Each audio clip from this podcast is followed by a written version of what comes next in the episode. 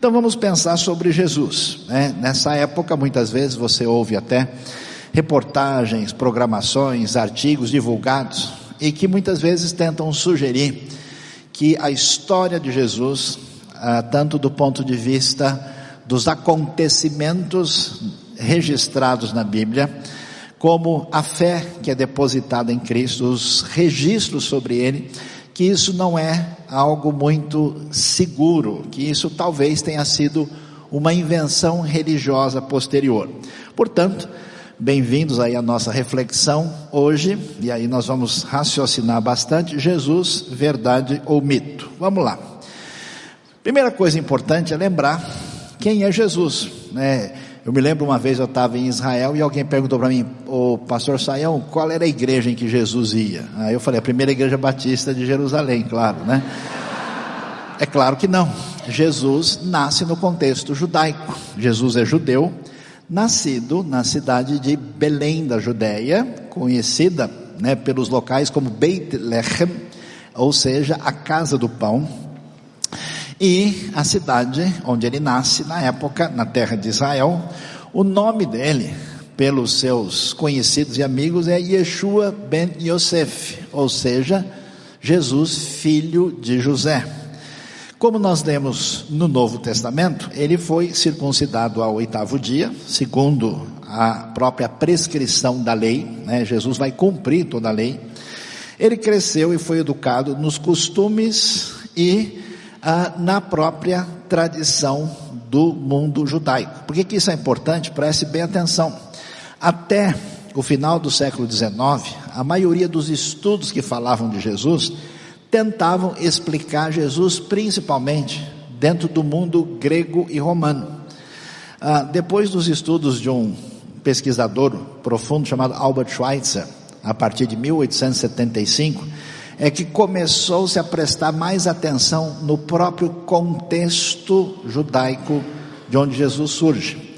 E isso é interessante porque as descobertas arqueológicas no século XX acabaram trazendo muito entendimento e conhecimento dessa realidade, o que ajudou, que a gente pode chamar de estudos técnicos a respeito da pessoa de Jesus. Jesus, conhecido como Yeshua, no ambiente de Israel, ele sempre guardou a tradição do seu povo e era religioso, ele era visto, ah, como o próprio Evangelho de João diz, como um mestre, ou seja, como um rabi, um rabino, que ensinava sobre aquilo que Deus tinha revelado. Como a gente vê, Jesus esteve várias vezes no templo em Jerusalém. É, observe bem que segundo a ordem da lei, todo mundo tinha que ir pelo menos três vezes por ano ao templo em Jerusalém. Então, gente da Judéia, da Galileia, da região do deserto ao sul, eles saíam e na época da Páscoa, né, que nós estamos lembrando agora, né, hoje é a Páscoa cristã, ah, na noite de sexta para sábado foi a Páscoa judaica, o chamado Pesach, e que a gente vai aprender mais sobre isso na semana que vem. Então, eles iam na Páscoa, eles iam na época do Pentecoste, em maio, ah, e também ali em setembro, outubro, na festa de Sucote das Cabanas. E Jesus aparece no templo em Jerusalém, e lembra quando ele vai fazer ah, ele está ali com 12 anos para completar 13, ele está lá na festa porque a sua família foi nessa festa. Ele ia à sinagoga, várias vezes Jesus entrou na sinagoga, a gente lembra da sinagoga ah, de Cafarnaum, a gente lembra da sinagoga de Nazaré, onde ele lê Isaías capítulo 61. Ele celebrava as festas bíblicas, você vai encontrar várias vezes Jesus envolvido em um momento ou outro de alguma festa reconhecida, e ele vestia-se e alimentava-se como um judeu, tal como ele era na sua história primeira. Então, nós temos a, o relato sobre Jesus de Nazaré, porque que ele nasceu em Belém, que é no centro-sul do país. Ah, ele cresceu na pequena vila de Nazaré. O pessoal não imagina, mas Nazaré é um lugar que dificilmente tem mil pessoas, é um lugarejo de nada. Na verdade, a cidade é uma espécie de periferia de uma cidade maior que a gente nem, nunca nem ouviu falar. É uma cidade chamada Séforis. Alguns estudiosos acham, por exemplo, uh, que José está ali e provavelmente ele tem trabalho e emprego porque ele é um carpinteiro e carpinteiro não é exatamente o sentido da profissão dele, porque ele é um tecton. O que é um tecton? Quem estudou arquitetura sabe o que é isso?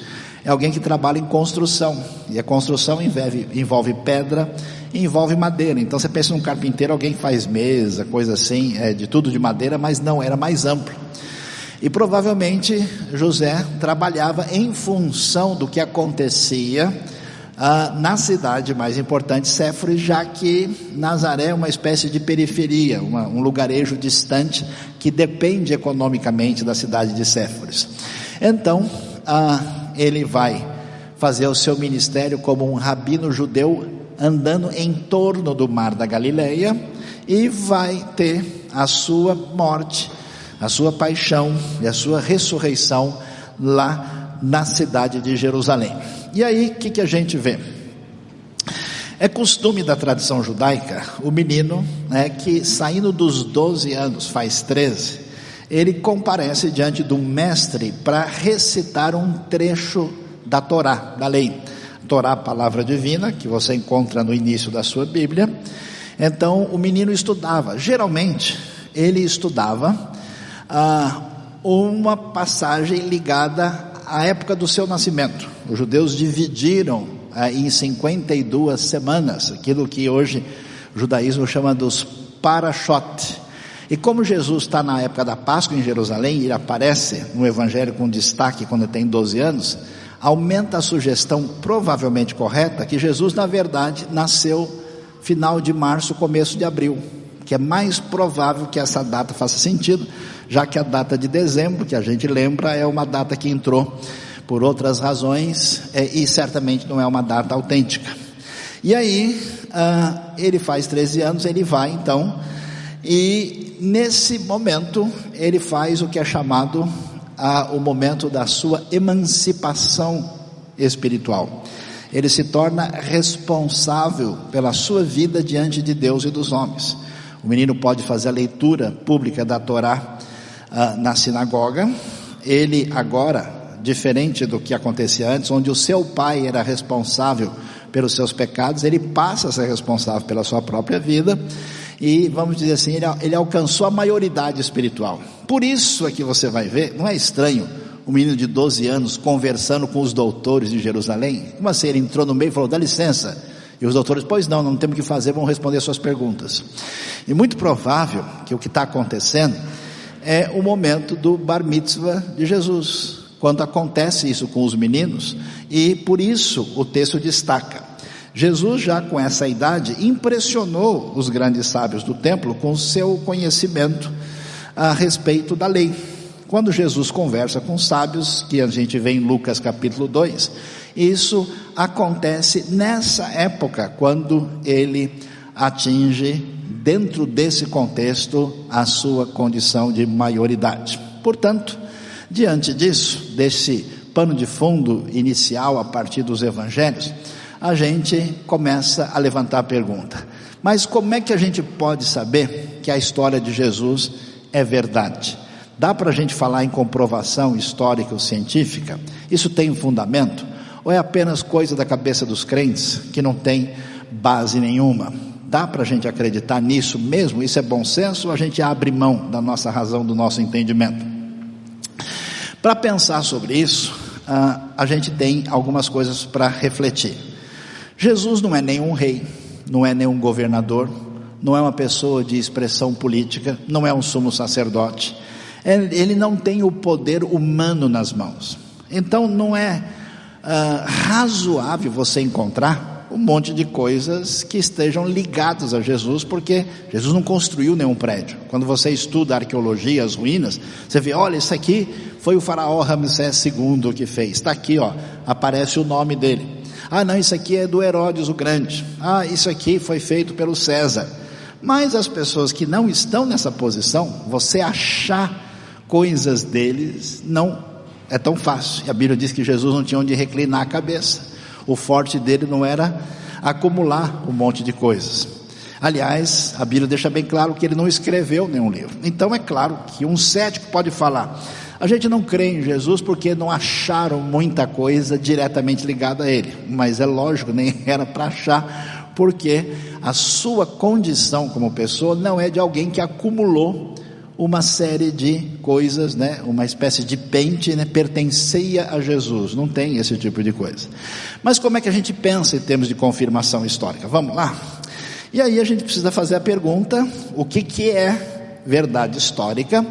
Porque a acusação das pessoas mais céticas é que aqueles que seguem as orientações de Jesus e creem nele, seguem uma espécie de Jesus mitológico e que havia um Jesus histórico e que os estudiosos passaram a procurar e tentar estudar esse Jesus histórico. E o que, que a gente tem? No século XVIII, ah, especialmente a princípio na Alemanha, depois no, na Inglaterra, na Europa de modo geral, se desenvolveu muito, né, e consequentemente também na França, o que é chamado a época do Iluminismo. O iluminismo é um movimento cultural filosófico que entendia que através da razão a gente era capaz, seria capaz de explicar toda a experiência humana. E esse momento de uh, grande, uh, assim, uh, apogeu dessa esperança na razão eh, foi marcado por uma atitude de muita crítica, rejeição e questionamento da Bíblia. Esse período surgiram algumas obras escritas sobre a vida de Jesus. Essas obras é, tinham a intenção é, de discutir o problema que havia entre os céticos, que questionavam tudo, e outros então escreviam para defender, ah, porque ah, o racionalismo desconfiava e rejeitava muito a Bíblia, especialmente pelos seus relatos miraculosos, tá vendo? Então existe o problema da história, se é verdade, e se isso aconteceu, será que foi milagre de verdade? E finalmente, se esses ensinos que foram deixados merecem confiança da nossa parte. Nesse momento, surge no século XVIII um homem chamado Hermann Samuel Reimarus. Ele buscou muita explicação para os milagres e também sobre a questão do reino dos céus, a ressurreição de Jesus e a segunda vinda. E nessa busca que foi chamada a busca do Jesus histórico, porque esses céticos começaram a dizer o seguinte: uma coisa foi o Jesus, filho do carpinteiro, que era uma espécie de rabino judeu que morava na Galileia. Outra coisa foi o que as pessoas inventaram e passaram a crer e que depositaram nele. Então eles fizeram uma separação sobre esse Jesus mitológico que eles chamavam de Cristo da fé e no Jesus da história, que foi um homem que talvez tenha existido e que criou um burburinho lá com os religiosos e com os romanos e acabou sendo morto por eles. Então, Raimaros, ele chegou à seguinte conclusão nessa, nesse auge da razão crítica. Ele disse: os discípulos realizaram uma fraude para dar um sentido salvífico universal à morte de cruz que Jesus sofreu. Segundo ele, ele chegou a sugerir que eles roubaram o corpo de Jesus, anunciaram a sua ressurreição, dizendo que ele era um mestre espiritual. E a história passou para frente. E depois o pessoal começou a acreditar e a coisa se desenvolveu.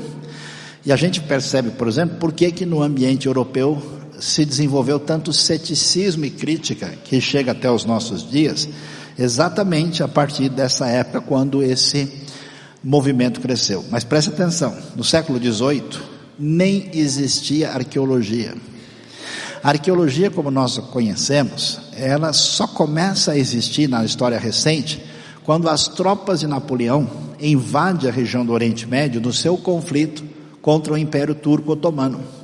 Napoleão chega no Egito, e ao chegar ao Egito, é lá que o famoso François Champollion vai decifrar a pedra da Roseta e ler os hieróglifos. Os ingleses, mais tarde, ali na ocasião próxima, o Rawlinson, Sir Rawlinson, entendeu a escrita cuneiforme usada na antiga Babilônia e Mesopotâmia. E a arqueologia na terra de Israel só começa mais tarde. Flinders Petrie é um grande arqueólogo que dá início a esse movimento.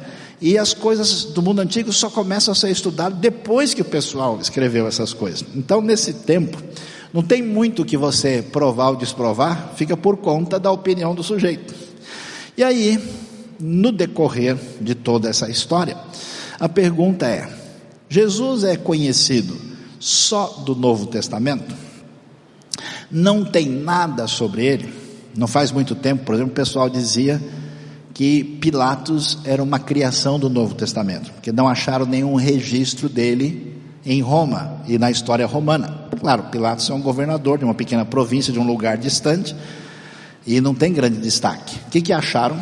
1961, na capital romana da terra de Israel, acharam ah, uma placa com o nome de Pilatos junto com o do imperador Tibério, que foi imperador de Roma do ano 14 ao 37.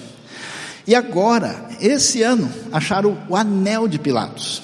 Quer dizer que há 60 anos atrás, é, você dizia sobre Pilatos, alguém dizia, ah, ninguém sabe se isso é verdade ou se pelo menos ele existiu. Hoje, isso é página virada, ninguém pensa assim. Será que só se fala de Jesus no Novo Testamento? Vamos ver? Primeira coisa, pouca gente sabe disso. Fontes não cristãs, isso é importante, porque não é gente religiosa, não é seguidor de Jesus. Nós temos pelo menos três nomes importantes que mencionam Jesus nos seus escritos. E aliás, eles têm uma posição muito negativa e contrária ao cristianismo. Nós temos o historiador romano Plínio, o famoso Suetônio, né, que escreveu uma obra que vale a pena ser lida, A Vida dos Doze Césares, e um outro ah, muito anticristão chamado Luciano. Uma coisa que a gente poderia é, considerar e pensar bem, já que a tradição majoritária do judaísmo rabínico não entendeu que Jesus era o Messias e com o tempo passaram -se a se posicionar contra esse movimento cristão que cresce dentro do Império Romano, uh, que eles pudessem, eh, de alguma maneira, eh, reagir de um modo como se nada tivesse acontecido. Mas se essas fontes, cujo objetivo não tem nada a ver com a defesa da fé ou a intenção, se esse pessoal que se posiciona contra fala a respeito de Jesus, é sinal que não é possível que não tenha existido essa pessoa contra quem eles estão falando, né? Se alguém inventou alguma coisa, é uma coisa. Agora, se alguém está lutando contra o que foi inventado, tendo sido testemunha dessa realidade, a história é outra. Há um historiador importante, Flávio José, que é um historiador judeu, que passou a ser ah, uma espécie de assessor dos romanos, e ele escreveu obras muito famosas. Ah, ele menciona, nós vamos ver o que, ele fala sobre Jesus, e a tradição judaica, na sua primeira elaboração das discussões do que deve se fazer com a lei de Deus, ela começa com o que é chamado de Mishnah. E na Mishnah, que é essa esses escritos mais antigos, lá também é mencionado Jesus. E claro, nós temos menção nítida no Novo Testamento, e é importante falar sobre isso, que o Novo Testamento, a princípio, é um documento muito questionado, que com o tempo esse questionamento vai caindo por terra, e vocês vão entender por quê. E aí, um texto que merece destaque é o texto de João capítulo 21. O que, que ele diz? Jesus fez também muitas outras coisas. Se cada uma delas fosse escrita, penso que nem mesmo no mundo inteiro haveria espaço suficiente para os livros que seriam escritos. Ou seja, João dá um testemunho de que Jesus fez muito mais o que está relatado. É aquilo que é importante, que é selecionado a respeito ah, do que significa a pessoa de Jesus e a obra que ele tem para realizar segundo os desígnios de Deus. E depois, um pouquinho mais para frente, um contemporâneo do apóstolo João, lembra que João é o último apóstolo, é o que sobrevive até o final, ele é exilado na ilha de Patmos. Ele sobrevive pelo menos uma geração depois dos anteriores e um contemporâneo dele, mais novo chamado Papias, também faz referência a Cristo. E além disso, nós temos outras tradições, quer dizer, outros escritos, que não são inspirados, que não servem de referência para a comunidade cristã, mas esses escritos mencionam Jesus. Quer dizer, eles poderiam dizer, não, houve um fantasma, houve uma ação especial. Não, eles mencionam um indivíduo, que são, né, esses evangelhos apócrifos.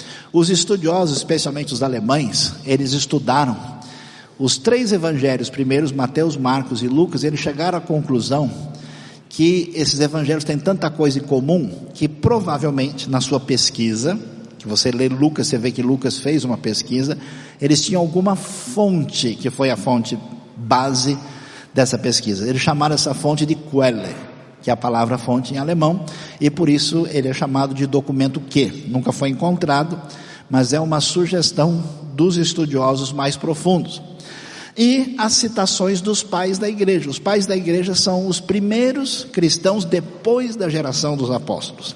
Eles escrevem e eles fazem menção a Jesus da perspectiva histórica. Então, a gente tem fonte cristã, tem fonte judaica, tem fonte próxima da igreja primitiva e fonte de não cristãos que mencionam Jesus da perspectiva aí de uma realidade histórica. Por quê? Porque você vai ver por aí ah, nas reportagens, nos artigos, ou mesmo em alguns vídeos populares divulgados, gente sugerindo que não tem uma referência histórica sobre Jesus fora do Novo Testamento. Isso não é verdade.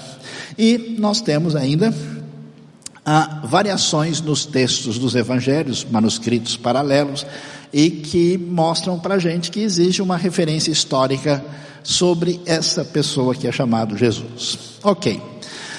Ah, quando a gente estuda a história antiga, e é interessante que se você pegasse aí há 100 anos atrás, a maior parte dos estudiosos, mais técnicos e críticos diriam, eu não sei se Jesus existiu, eu não sei se isso é verdade, se isso é mais uma criação do que um fato. Nos últimos anos isso tem mudado. Hoje você tem muitos estudiosos que não são religiosos eles nem se autodenominam, mas eles têm uma posição muito nítida de dizer, não, olha, a Bíblia, do ponto de vista histórico, ela é respeitável, a gente não pode questionar. E por que razão isso? Porque os estudos aprofundados mudaram a perspectiva.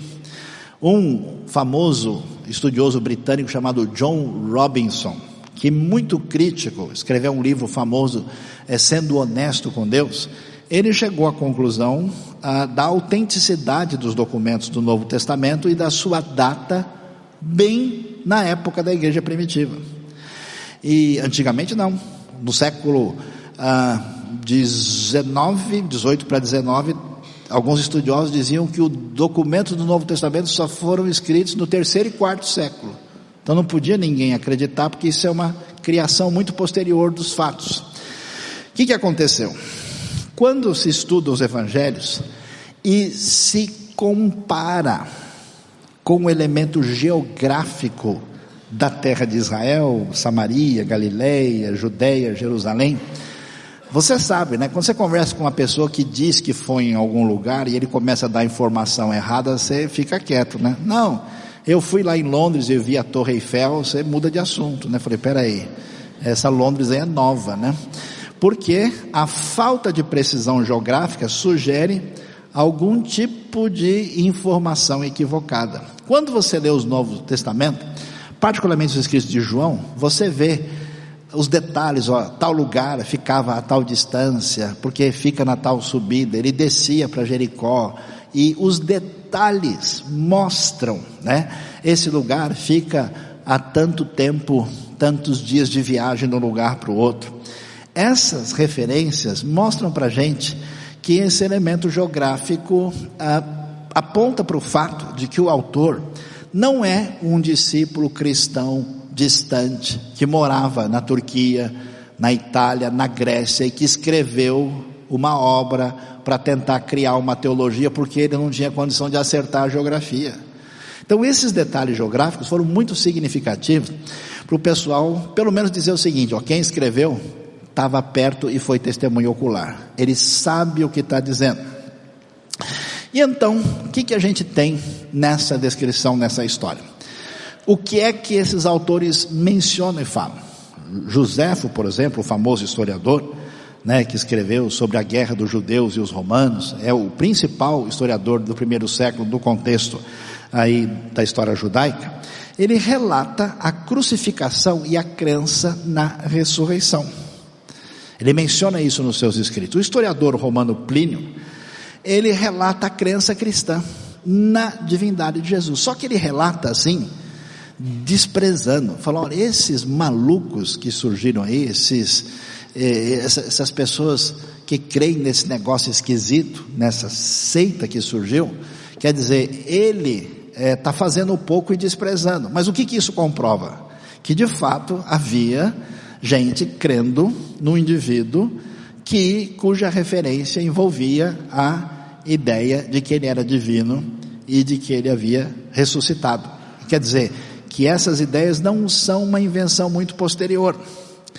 Um outro grande crítico e opositor da fé cristã, Luciano de Samota, também escreveu explicitamente afirmando a ressurreição de Jesus. Agora, a, desculpa, a crucificação de Jesus. É, quando a gente ouve sobre isso, eu vou até antecipar um aspecto importante uh, para a gente pensar sobre o assunto. Ressurreição, em primeiro lugar, para o mundo greco-romano é uma coisa que não faz o mínimo sentido. Você sabe que o mundo grego valorizava o espírito em oposição ao corpo. Esse mundo greco-romano jamais imaginava ideia de ressurreição como a Bíblia descreve. E tanto é que Paulo, quando está falando em Atenas, no Areópago, falando sobre o Evangelho, quando ele menciona Jesus e a ressurreição, o pessoal fala: acabou a conversa. Depois a gente conversa sobre isso, porque agora o sujeito bebeu e está dizendo bobagem, que não faz sentido. Como assim? O corpo é a prisão da alma, voltar para o corpo, isso não faz sentido. É, isso é importante porque ninguém vai inventar uma história que é ridícula, é que é uma história que não pode ser recebida. E tem mais. No contexto judaico, a ideia de ressurreição não está associada à chegada do Messias na expectativa judaica. Quando eles aguardavam a vinda do Messias e que ele viria libertar o povo, o rei no davídico estaria de volta, nessa visão ninguém imaginava. Ressurreição era escândalo, na verdade, para o judeu e para o grego. Então, apresentar isso como o ponto mais importante da fé, para o cristianismo primitivo é dar um tiro no pé. É dizer uma coisa que ninguém quer ouvir. Agora, por que, que alguém vai inventar uma história que sabe que ninguém vai ouvir? Só tem uma razão, porque aconteceu de verdade. Porque não faz sentido inventar uma coisa, porque se alguém cria uma história, se alguém cria uma religião, se alguém cria um movimento, tem a intenção de criar algo que vá dar certo e que atinja as pessoas. Por isso, a história surpreende a gente. Vamos dar uma olhada?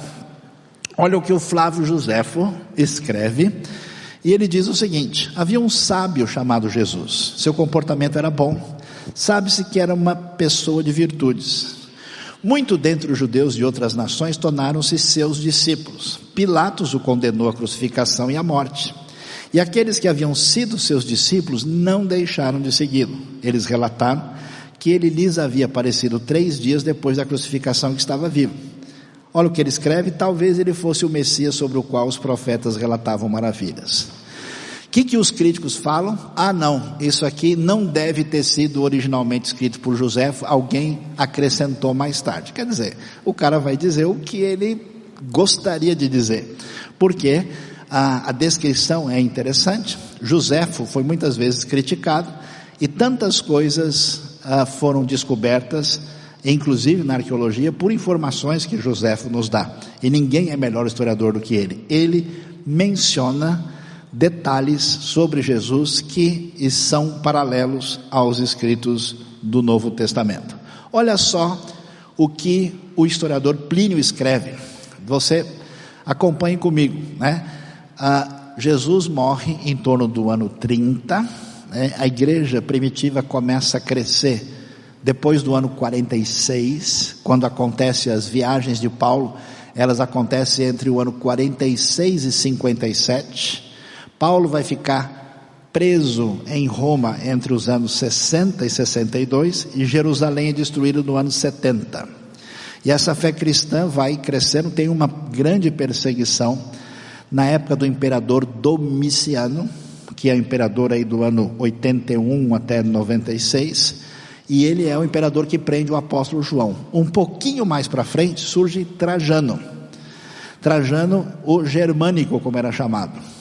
Então é bem no começo do crescimento da história da igreja. O que que o Plínio escreve para o Trajano? Quem visita, por exemplo, a cidade de Pérgamo, vai ver um templo gigantesco dedicado a Trajano. Nessa época, o imperador romano já é considerado divino e deve ser adorado. Por isso que o cristianismo primitivo é perseguido, que eles se recusam a adorar o imperador. Os primeiros cristãos tinham o costume de se reunir antes do amanhecer num certo dia.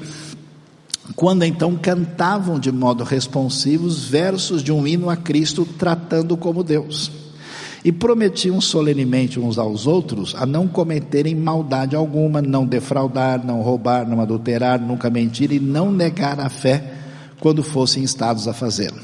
Ele descreve isso ah, de maneira negativa. Ora, esses caras representam um problema para o Império Romano.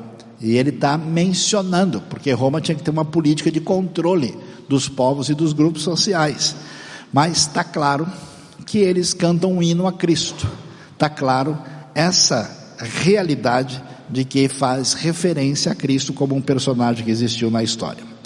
O autor grego Luciano de Samota, do século II, que ridicularizava e fazia sátira do cristianismo. Olha só o que, que ele disse nos seus escritos. Os cristãos, como sabes, né, adoram um homem até hoje, o personagem distinto que introduziu seus rituais insólitos e foi crucificado por isso. Veja bem, né?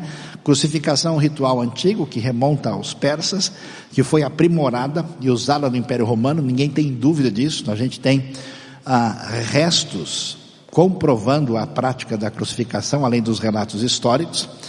Ah, ele foi crucificado. Os cristãos são todos irmãos desde o momento que se convertem e negam os deuses da Grécia e adoram o sábio crucificado e vivem segundo as suas leis. Então, veja que para uma pessoa como Jesus, que é filho do carpinteiro construtor que mora em Nazaré, que nunca teve destaque político, econômico ou intelectual, você ter, tanto no Novo Testamento como nas outras fontes, essas referências, é uma indicação inequívoca, e hoje nenhum estudioso, seja ele religioso, ateu que for, tem mais coragem de dizer isso? Olha, Jesus nunca existiu, foi uma coisa inventada. Eu que tenho costume constante de conversar com pessoas do ambiente de Israel, e pessoas até de postura bastante cética, que não, não nem no cristianismo, nem no judaísmo, nunca ouvi nenhum deles ter a coragem de dizer, olha, Jesus não existiu, porque isso é página virada.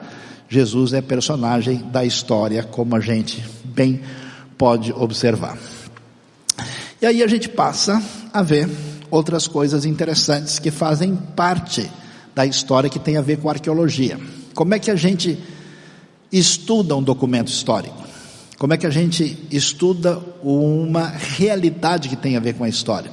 A gente compara com o ambiente em volta. Eu estava uma vez com um grupo no Egito, aí o pessoal olhou e falou: Ah, aqui estão as pirâmides do Egito, essas aí que os israelitas construíram. Aí eu falei: Não, só no filme, porque eles não construíram essas pirâmides de jeito nenhum. Ah, não, mas eu sempre aprendi isso. Eu falei: Pois está errado.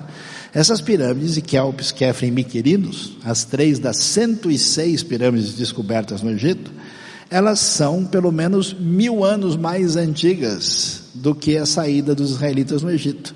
Então você está vendo a pirâmide errada, né? Então aí o sujeito ficou numa grande preocupação piramidal, né? Despiramidou-se uh, para poder pensar sobre o assunto. Então o que, que acontece? A arqueologia trouxe à luz algumas das coisas muito emblemáticas ligadas à história de Jesus. Foi confirmada a existência do procurador romano Pôncio Pilatos, que foi protagonista da sentença de Jesus. Isso é muito interessante porque não só acharam o nome dele em Cesareia, a placa pode ser vista ainda hoje no museu, mas acharam agora esse ano o anel de Pilatos. Então quer dizer, como é que e alguém inventar o um nome né, de uma, porque é isso que era acusação anterior, não Pilatos, é uma realidade, e é uma realidade exatamente na época do ministério de Jesus. Foi encontrado, isso é impressionante, tem mais ou menos uns 20 e poucos anos, foi encontrado o ossuário, o que é um ossuário? A pessoa morria, ele era colocado num sarcófago. O que é um sarcófago? É um sarcófagos, é um comedor de carne é um caixão de pedra. Ele era deixado lá. Depois, em que quando ficavam só os ossos, o pessoal reunia os ossos, colocava numa caixa menor, e essa pessoa seria importante, colocava ali num lugar que era um túmulo mais destacado. Esse ossuário, quando era de pessoa importante, era decorado especial e às vezes tinha inscrição. O que, que acharam? Acharam o ossuário do sumo sacerdote Caifás. Aparece o nome dele. Quem estudou hebraico é capaz de chegar lá, e mesmo que estudou pouco no seminário, e ler o nome do rapaz.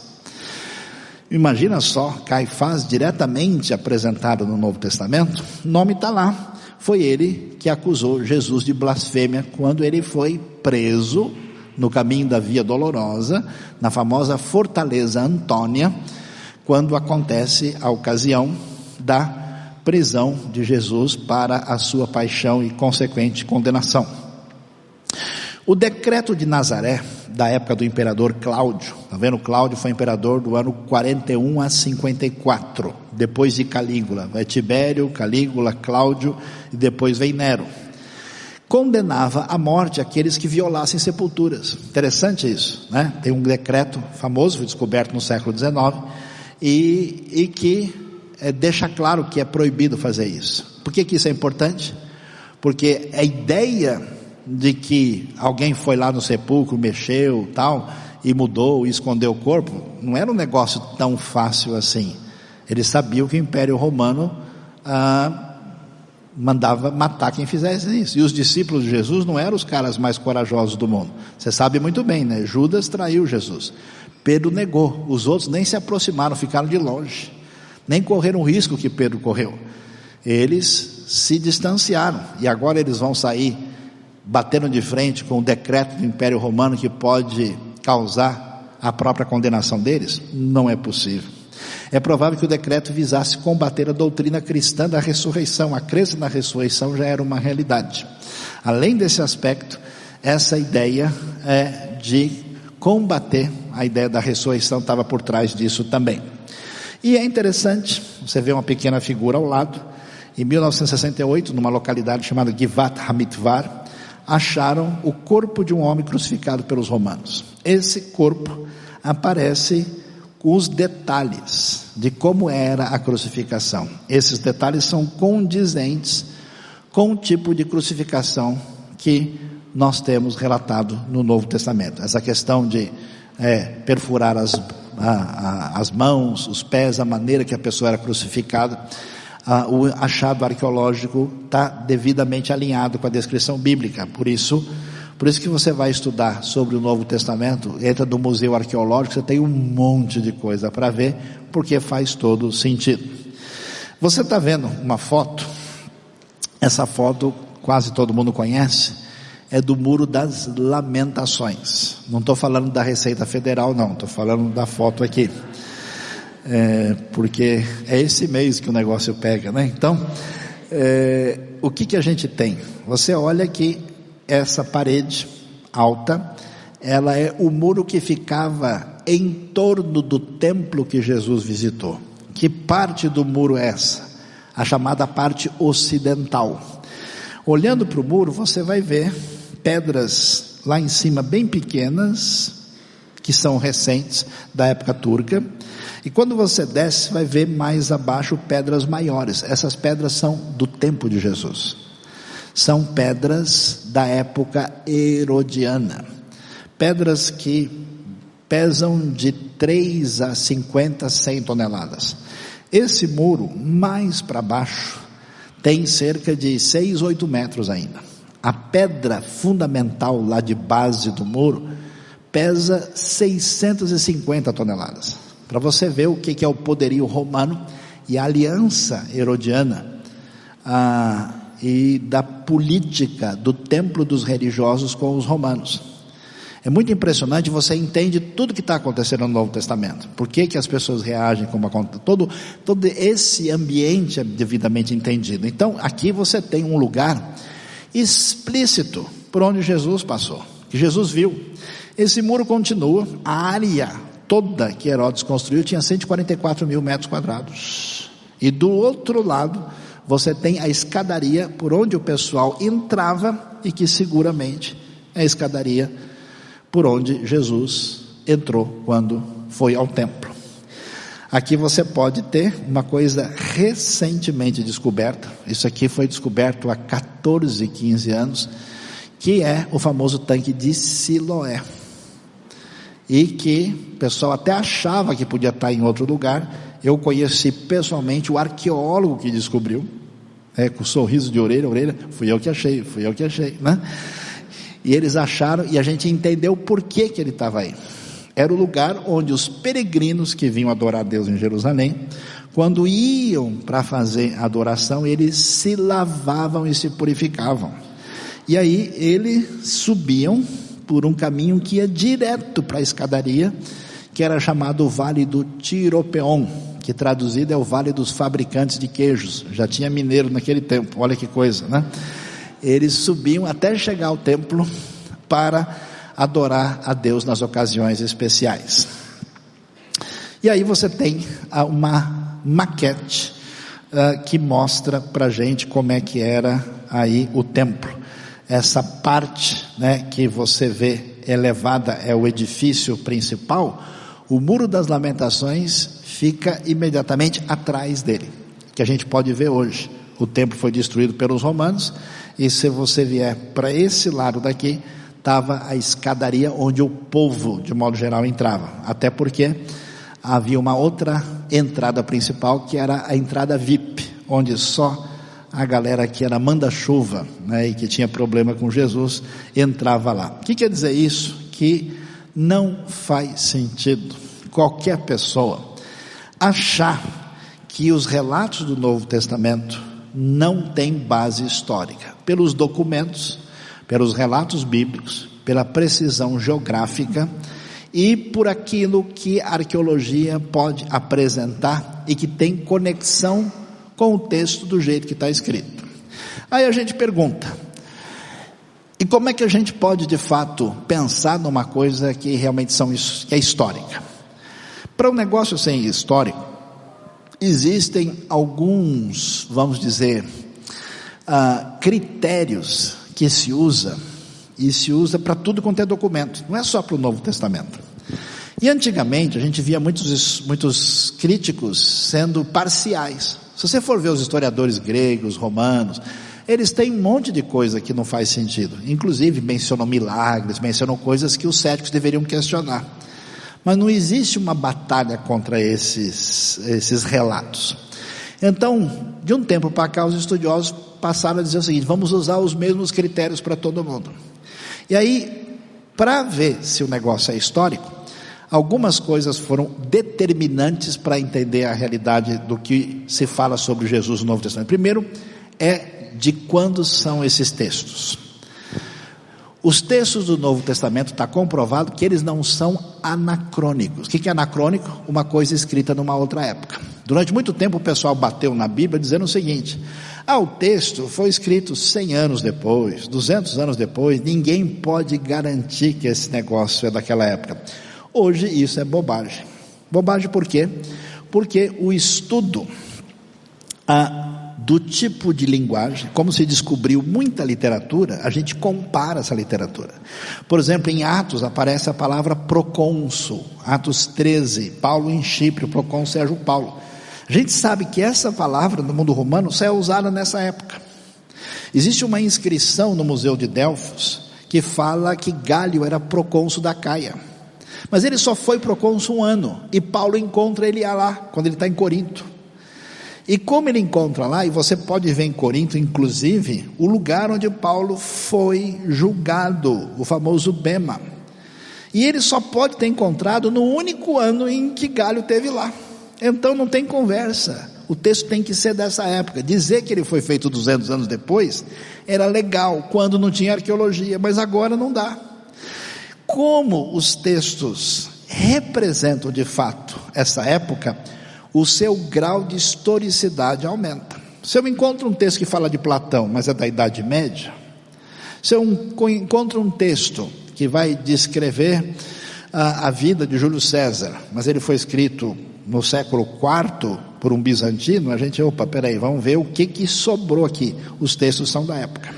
Depois, quando você tem um relato histórico, citado por fontes independentes. Você tem na sua Bíblia direitinho os Novo, o Novo Testamento com os Evangelhos juntos, mas a gente sabe que eles são independentes, que eles foram escritos independentemente e reunidos depois. E alguém até diz: ah, mas tem relato que é um pouco diferente dos outros. Isso não mostra que tem problema no texto, pelo contrário. Se o relato é um pouco diferente do outro, mostra que ninguém copiou de ninguém.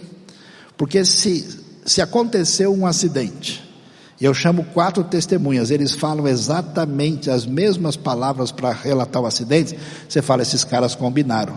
Traz o WhatsApp para ver se ninguém passou mensagem um para o outro. Então, os evangelistas não passaram o WhatsApp um para o outro. Não foi assim. Os relatos mostram uma atitude ah, de independência. O, o, fundamental é igual, mas os detalhes são diferentes, os detalhes são periféricos.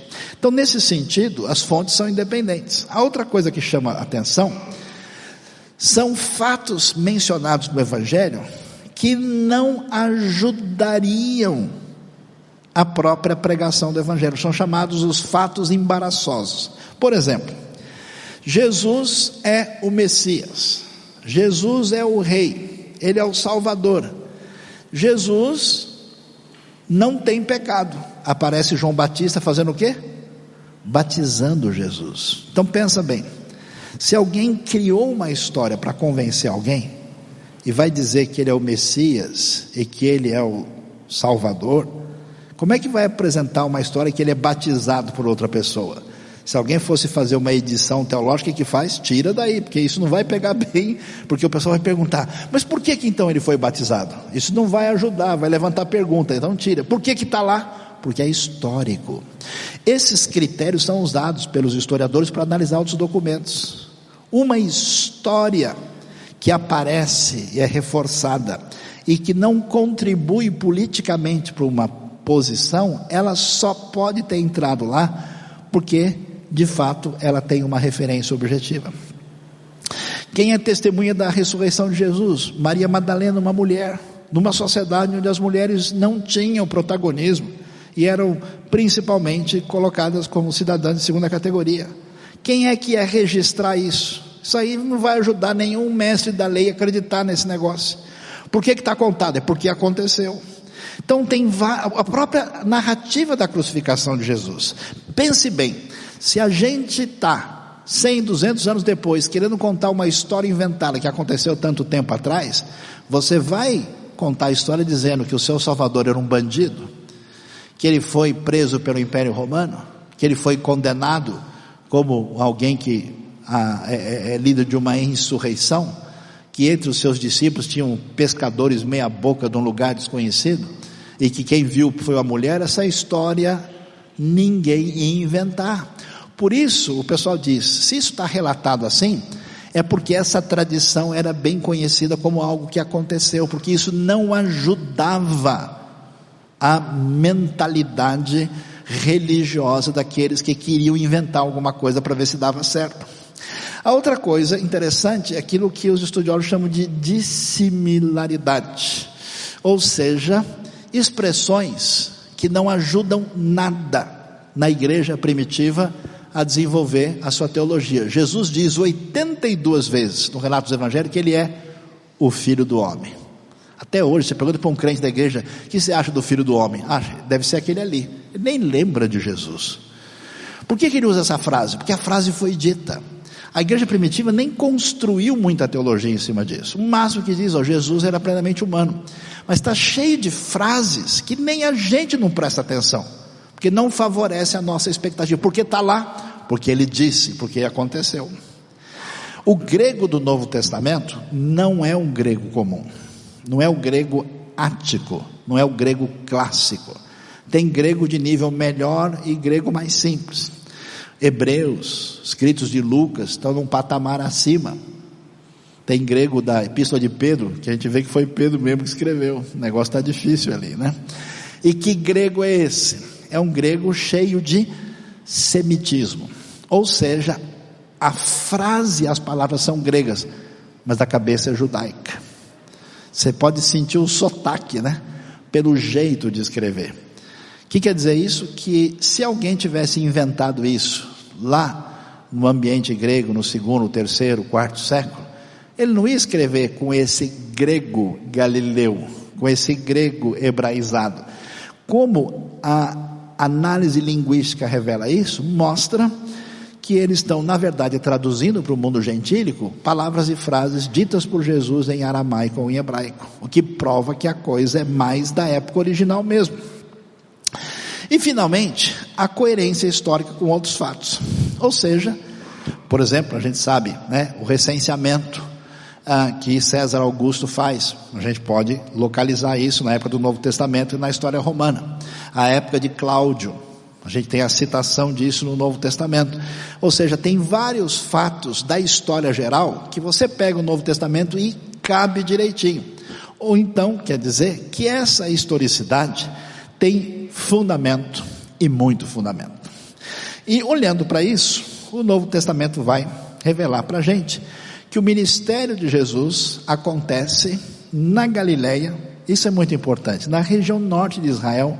Veja, Israel é o fim do mundo. A terra que a gente vai conhecer como Terra Santa, Terra Prometida, Palestina, Terra de Israel, é no canto do mundo, na fronteira entre o Império Romano e o Império Parto que era o império de origem persa, que ficava do lado de lá, poucos quilômetros depois do Jordão.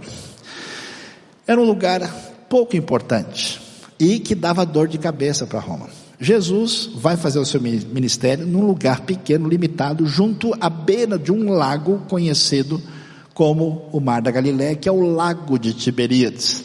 E se você olhar, onde nós temos as estrelas aí que você vê, Cafarnaum, Corazim, Betsai, tá vendo esse pedacinho ao norte e noroeste do lago? É um lugar pequenininho de nada. Essa área aí, se você puder somar, dá mais ou menos uns 10 quilômetros, a área principal de todo o ministério de Jesus. Num lugar irrelevante, no lugar irrelevante do irrelevante. Tão distante, as cidades que Jesus falava, onde ele falava e pregava, era lugar de 500 mil pessoas. Ah, Jesus chegou na cidade de Corazim. Que cidade? Cidade assim, é para a gente não perder a amizade, né? É um lugarejo de nada, né? Aí você tem esse relato, essa realidade, para a gente ver como o que Jesus faz, faz um lugar tão limitado e é impressionante como a decorrência do seu ministério vai ser a coisa mais importante da história da civilização. A coisa é tão específica e detalhada que quando você vai estudar sobre a paixão de Jesus, você pode olhar para Jerusalém e achar exatamente cada lugar onde a coisa aconteceu. Jesus, por exemplo, dá uma olhada no número um, ele está olhando do Monte das Oliveiras, desce depois de vir de Betfagé, atravessa o Vale do Cedron e entra em Jerusalém no domingo de Ramos, comemorado semana passada. A gente sabe até por onde ele entrou. Tem a porta da cidade onde isso acontece. Muito provavelmente, na segunda-feira, pelo relato dos evangelhos, lá em cima, ele faz o que é chamada purificação do templo. Na terça-feira, tudo indica que é um dia de ensino, ah, que acontece também no templo. Na quarta-feira não tem nada registrado. Na quinta-feira, você pode ver o número 5, ele está lá do outro lado da cidade, na parte mais aqui embaixo. E lá vai acontecer a cerimônia da Páscoa, na parte alta de Jerusalém, no lugar que é o cenáculo, onde hoje é chamado de Monte Sião. Lá acontece a cerimônia da Páscoa e ele ah, vai fazer a Páscoa com seus discípulos e anunciar aquilo que vai acontecer por meio da sua morte no seu sangue. Depois, né, ele acaba ah, sendo condenado. Observe ah, também o número 3 lá em cima, desculpa, do jardim do Getsemane, é, onde ah, um pouquinho mais abaixo Jesus também fica com seus discípulos. No 6, condenação e crucificação acontece nessa região quando ele é condenado e levado ah, e vai ser levado para Fortaleza Antônia pelo caminho da Via Dolorosa e o sepulcro aparece lá adiante no Gólgota e consequentemente a ressurreição. Como Jerusalém não é uma cidade tão grande, tudo aquilo que os evangelhos relatam, com algumas coisas que a gente diz, pode ter sido um pouquinho para cá, pode ter sido um pouco para lá, mas geograficamente isso é muito delimitado, porque a coisa tem fundamento. E pensando sobre a ressurreição, que a gente celebra hoje, o que, que a gente pode dizer? Vamos ver tudo o que foi dito sobre isso. A gente já mencionou. Os documentos do Novo Testamento são tardios e contam uma história que foi escrita depois. Não é verdade. Quem disse isso, disse há 200 anos atrás. Hoje a pesquisa mostra que o Novo Testamento está terminado e completo no primeiro século. E, portanto, esse argumento não pode mais ser levantado contra o texto. A outra ideia é que o corpo de Jesus foi roubado, por isso que surgiu a crença na ressurreição. Mas roubado por quem? Pelos romanos? Bobagem.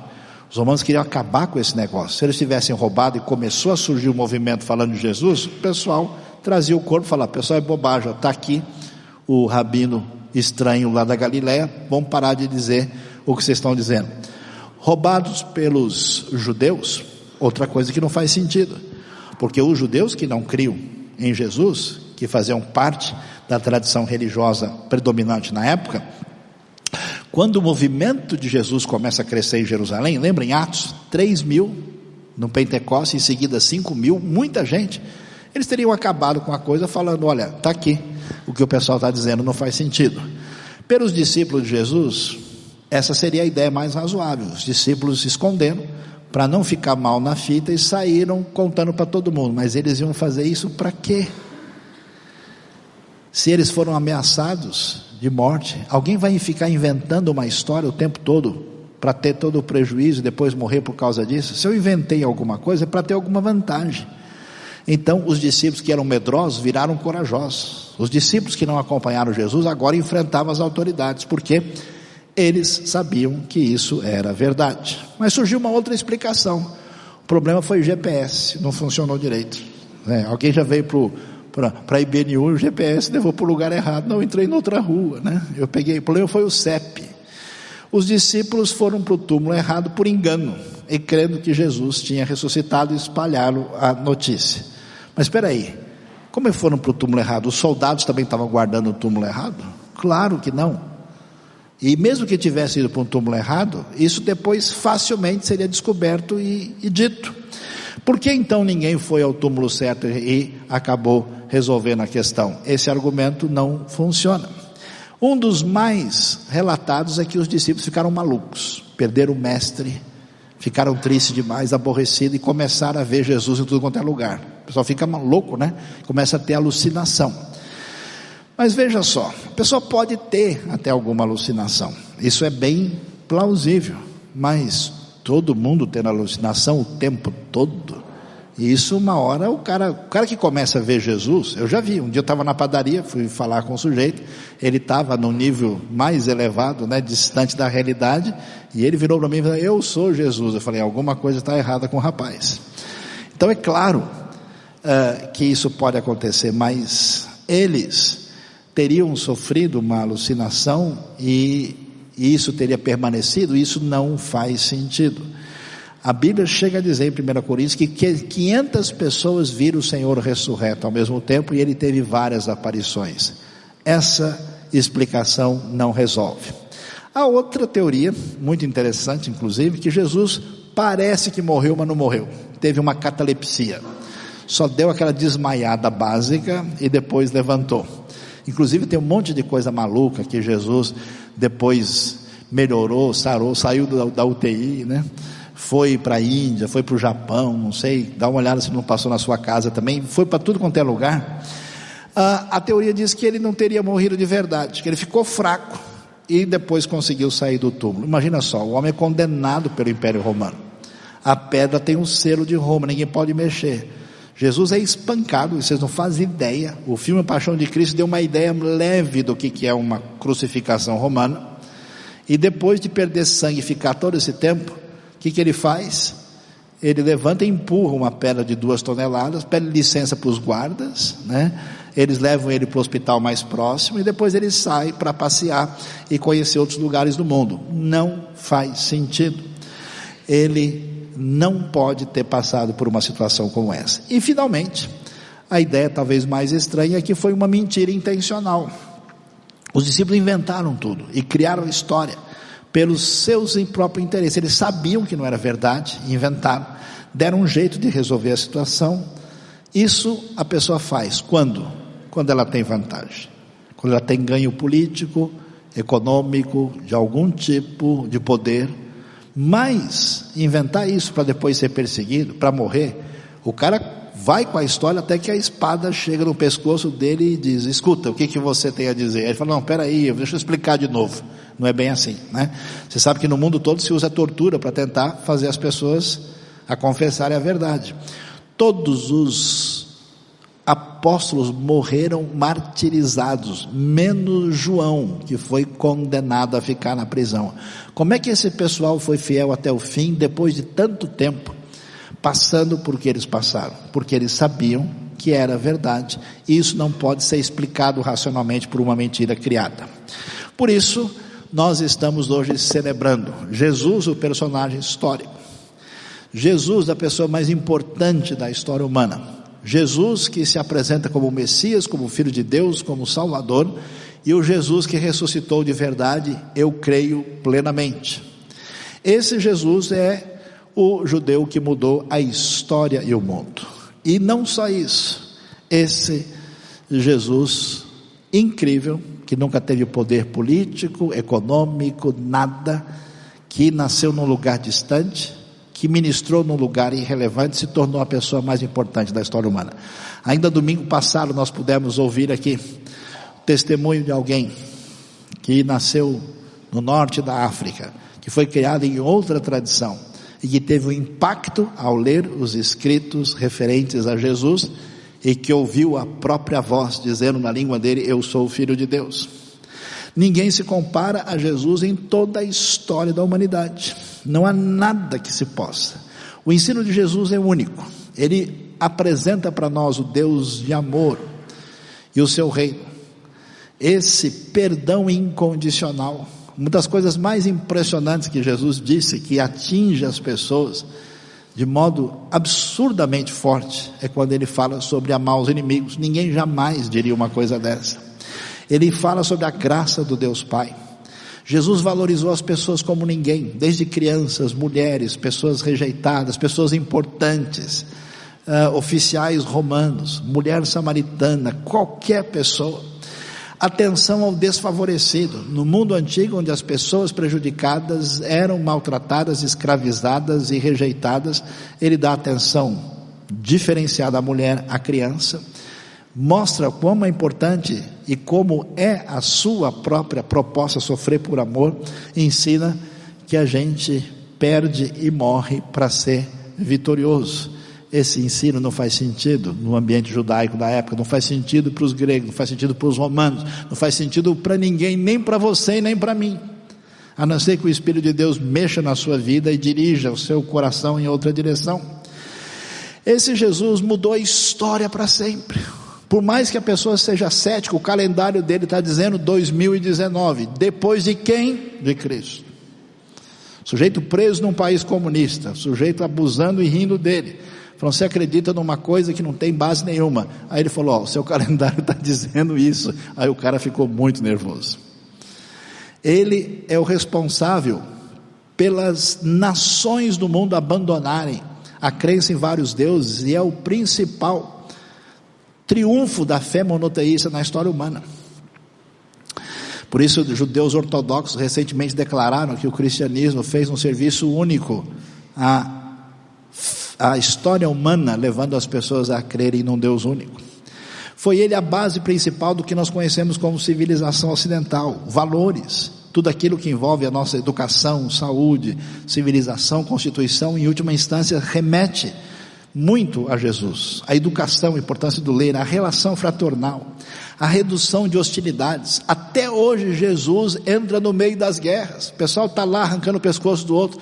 Pessoal, é Natal. Depois a gente briga. Vamos conversar um pouco aí. Até hoje, a influência do seu discurso é única. Misericórdia. O surgimento de hospitais, você acha que o hospital surgiu como? Por gente que admirava e seguia Jesus e resolveu criar um lugar para cuidar de doentes. O mundo secular, o mundo que ridiculariza a fé cristã, está lá. São Paulo, São Francisco, Salvador, o mundo todo está com um nome que de ponta a ponta remete a Jesus e aqueles que o seguiram. Esse Jesus é único, ele é a pessoa mais celebrada da história. Você vai para a Oceania, você vai para a Ásia, você vai para a África, a Europa, as Américas, você vai ver gente pulando, comemorando, cantando, celebrando algo impressionante que é o impacto de Jesus na vida dessas pessoas. Será que isso não faz sentido? Será que é por acaso? É mera coisa psicológica? Não tem explicação. Quem é esse Jesus? Ele nasceu num vilarejo desconhecido, filho de uma camponesa, uma adolescente judia chamada Miriam, mais conhecida como Maria. Cresceu em outro vilarejo onde trabalhou numa carpintaria até 30 anos. Durante três anos ele foi um pregador itinerante. Nunca escreveu um livro, nunca ocupou uma posição importante, nunca formou família, não teve casa não frequentou faculdade, não conheceu uma cidade realmente grande, Jerusalém era uma coisa muito limitada. Não se afastou nem 300 quilômetros do lugar onde ele nasceu. Nada fez daquilo que normalmente acompanha pessoas que têm poder e influência no mundo. Ele não tinha credenciais, ele não chegava em nome de nenhuma pessoa importante no sentido político, intelectual, religioso. A sua única credencial era ele mesmo. Tinha apenas 33 anos quando toda a opinião pública se voltou contra ele. Seus amigos fugiram, um deles chegou a negá-lo. Foi entregue aos inimigos, passou pelo escárnio de um julgamento, foi crucificado entre dois ladrões. Quando estava morrendo, seus executores disputavam suas roupas, a única coisa que ele tinha, que aliás até hoje se discute se eram dele mesmo ou não. E quando morreu, foi sepultado em um túmulo emprestado por um amigo misericordioso, e aliás emprestado só para o fim de semana. 20 séculos se passaram e hoje ele é a figura mais importante central da raça humana. Ninguém se compara a Jesus. Se você lê o Alcorão, o Alcorão vai pegar pesado com os infiéis, mas quando chega na pessoa de Jesus, o próprio Alcorão pega leve. E até tem lugares onde se cita mais ele do que o próprio profeta todo mundo baixa a bola. Pode bater pesado nos crentes, eles até merecem. Na cristandade, mas diante de Jesus, todo mundo baixa a cabeça, porque não tem ninguém igual. Todos os exércitos que já marcharam, as frotas navais que navegaram, todos os parlamentos que existiam, os reis colocados juntos, não influenciaram a vida do ser humano na terra como esse homem diferente que pregou e viveu na Galileia. James Alan Francis teria escrito esse texto. E para terminar, vale mencionar um rabino, presidente do Hebrew Union College, Rabbi Kaufman Kohler.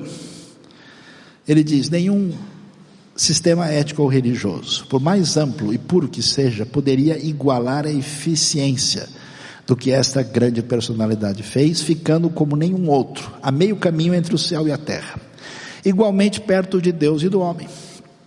Yeshua, o auxiliar do pobre, o amigo do pecador, o irmão companheiro de cada sofredor, o consolador de todos os sobrecarregados pela tristeza, o curador do doente, o levantador do caído, o amante do homem, o redentor da mulher. Ganhou o coração da humanidade pela tempestade. O Yeshua, o mais manso dos homens, o mais desprezado dos judeus, montou no trono do mundo para ser o grande rei da terra. Terminando, a realidade de Jesus, que não é mito, é verdade. Ele existiu, ele ensinou, ele ressuscitou. É a pessoa mais importante da história humana. E eu volto a minha atenção para o momento que o soldado romano, símbolo do poder, daqueles que dominavam o mundo, e hoje não significam mais nada. Ele disse: Esse Jesus, será? Não era que esse homem é o Filho de Deus? Jesus é o profeta, é o Messias, o Rei, o Salvador. Ele é o Filho de Deus. Deus abençoe a nossa vida e o nosso coração nesta manhã. Boa Páscoa para todos. Celebre a ressurreição de Jesus. Se você está com a gente ou está ouvindo a gente, e você nunca levou a sério ser de fato um discípulo de Jesus, eu peço a você, nesse dia especial, abra o seu coração. Receba Jesus na sua vida. Seja perdoado dos seus pecados. Pela graça nós somos salvos, pela fé Deus não cobra nada de você, te perdoa completamente de graça por aquilo que Cristo fez. E você, que se considera discípulo de Jesus, está afastado, volte-se. Conecte-se com Ele, arrependa-se do seu caminho indevido.